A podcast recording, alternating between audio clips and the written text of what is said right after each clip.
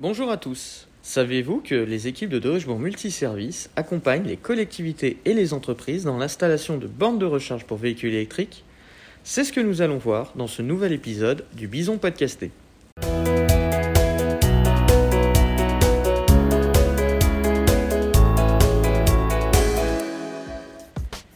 C'est une prestation de plus en plus demandée par les agglomérations, mais aussi certaines entreprises l'installation de points de recharge pour véhicules électriques devient un enjeu majeur. Alors que le marché de la voiture électrique a décollé en 2020, le nombre de bornes de recharge accessibles, que ce soit sur des sites privés ainsi que dans l'espace public, est un élément clé pour accompagner cette croissance. Face à cette situation, le pôle urbain de Multi Multiservice réaffirme son engagement dans l'accompagnement de projets ambitieux et responsables. Les équipes de De Énergie EP se sont occupés de l'installation de plusieurs stations de recharge en Ile-de-France, comme par exemple à Montrouge, où ce sont 32 véhicules électriques qui peuvent stationner et recharger leurs batteries en ville.